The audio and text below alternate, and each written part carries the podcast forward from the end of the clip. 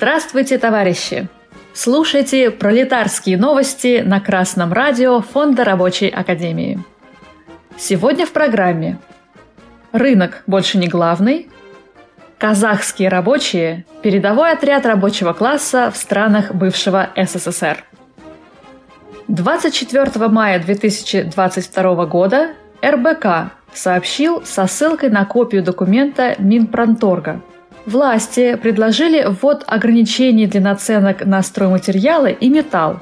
Правительство планирует ограничивать наценку производителей и поставщиков стройматериалов и металлопроката.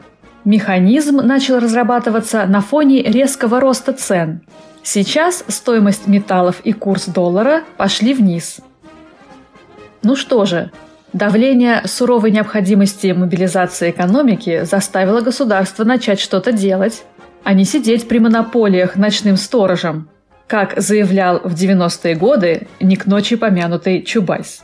Всего-то и прошло сто с небольшим лет, как Ленин опубликовал работу «Империализм как высшая стадия капитализма», которая и показала, что никакого рынка уже нет, что государственно-монополистический капитализм царит и определяет, что государство – главный игрок, субъект, а не объект экономики.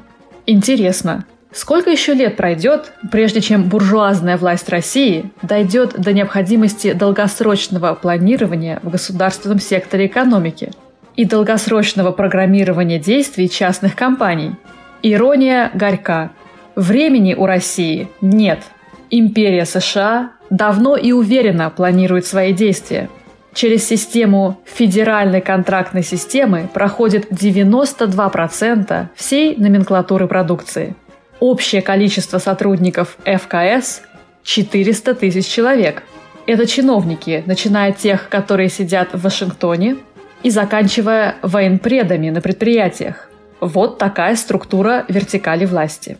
Хватит ли у буржуазии России потенции сделать так же? Вряд ли.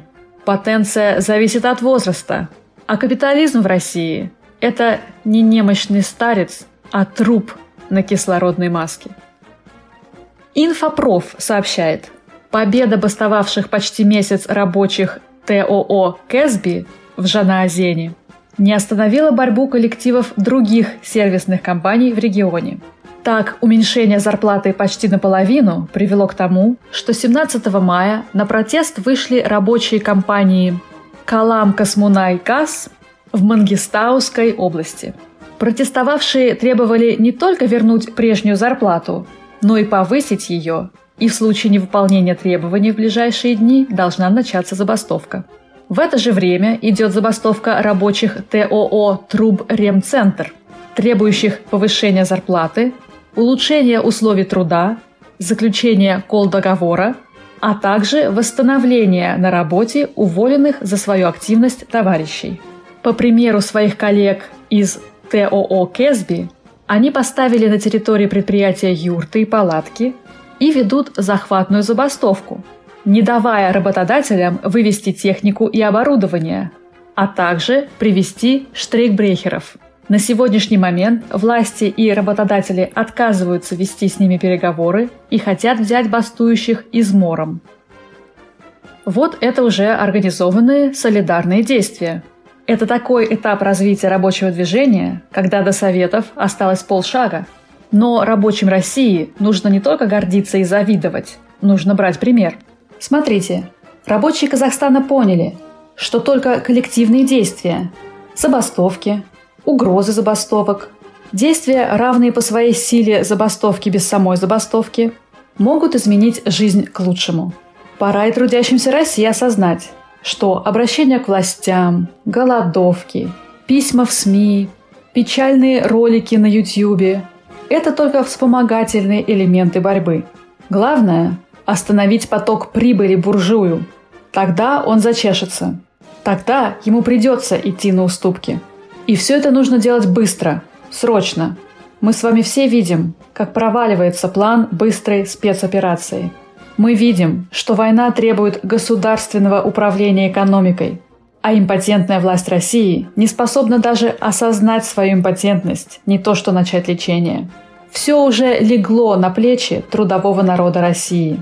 И выдержать этот груз, победить, отстоять родину можно только став организованной силой.